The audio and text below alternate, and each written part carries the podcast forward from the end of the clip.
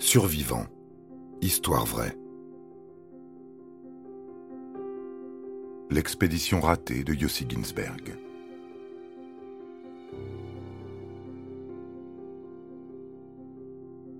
L'histoire de survie de Yossi Ginsberg est aussi épique que l'aventure qu'il avait entreprise. Cet homme va beaucoup souffrir de son amour irraisonné pour les régions inexplorées de l'Amazonie.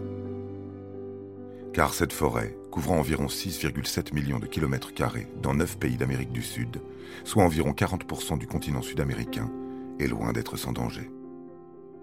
Pour comprendre cette fascination chez Yossi, il faut se pencher sur son parcours.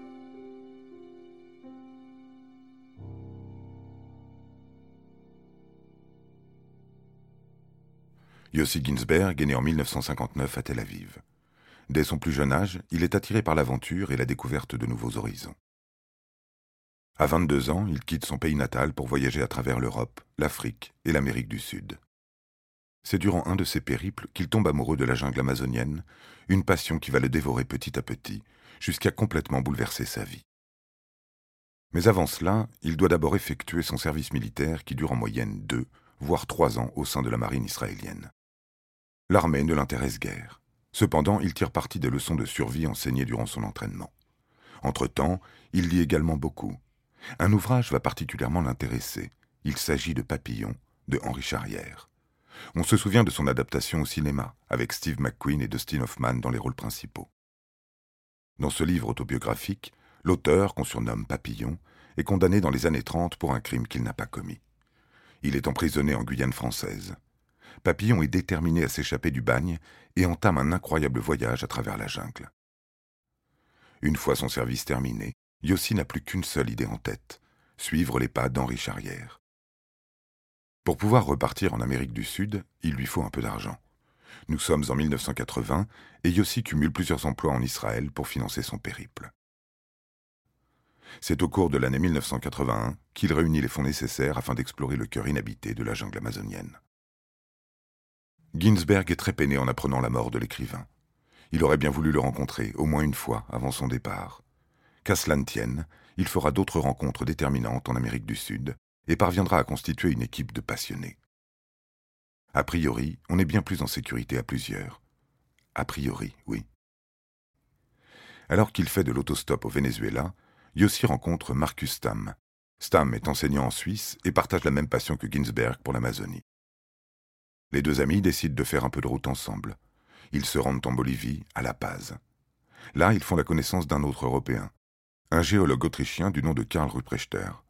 Cette rencontre va sceller à jamais le destin de Ginsberg. Ruprechter est un guide de montagne expérimenté. Au moment de leur rencontre, il a déjà travaillé dans des régions reculées de Bolivie et du Pérou. Il connaît relativement bien une partie de la forêt amazonienne, et c'est ce qui va motiver les deux amis à lui faire confiance bien que sa personnalité soit assez étrange. Karl évoque plusieurs fois son obsession pour l'or. Il affirme avoir découvert des gisements importants au cours de ses voyages et propose d'y emmener Yossi. Ce dernier n'est pas si intéressé que ça, mais l'expérience de Karl pourrait bien lui être utile. Le groupe est rapidement rejoint par un nouveau membre, Kevin Gale, un photographe américain qui se propose de documenter leur voyage. Et voici les quatre explorateurs fins prêts à explorer les contrées les plus sauvages de la Bolivie. Ruprechter se positionne en qualité de meneur. Selon lui, le plus simple serait de rejoindre Apollo, une petite ville située dans le nord de la région de La Paz. C'est une zone montagneuse et le moyen le plus simple est de prendre l'avion.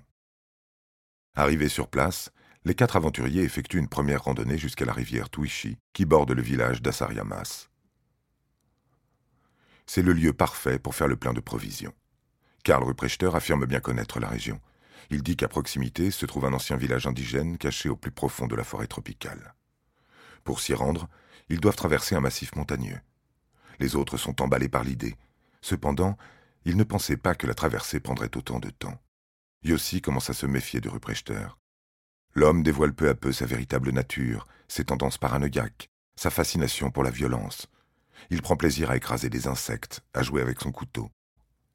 Orgueilleux, il refuse à plusieurs reprises de reconnaître qu'il s'est trompé de chemin, faisant prendre au groupe des risques inconsidérés. Finalement, ils ne trouveront jamais ce fameux village. Ils n'ont pas pris assez de provisions pour assurer l'aller-retour et doivent chasser quelques singes pour se nourrir. Un acte barbare que Stam ne pourra supporter. L'enseignant refuse d'en manger. Yossi Ginsberg est furieux et s'en prend à Ruprechter.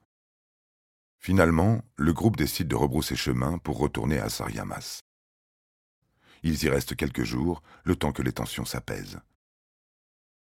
Karl a alors l'idée de descendre en radeau la rivière Tuichi jusqu'à une carrière qu'il prétend remplie d'or, appelée Koriplaya. Là-bas, les aventuriers pourraient s'enrichir avant de rentrer à La Paz. L'expédition rêvée de Yossi Ginsberg est en train de virer au fiasco.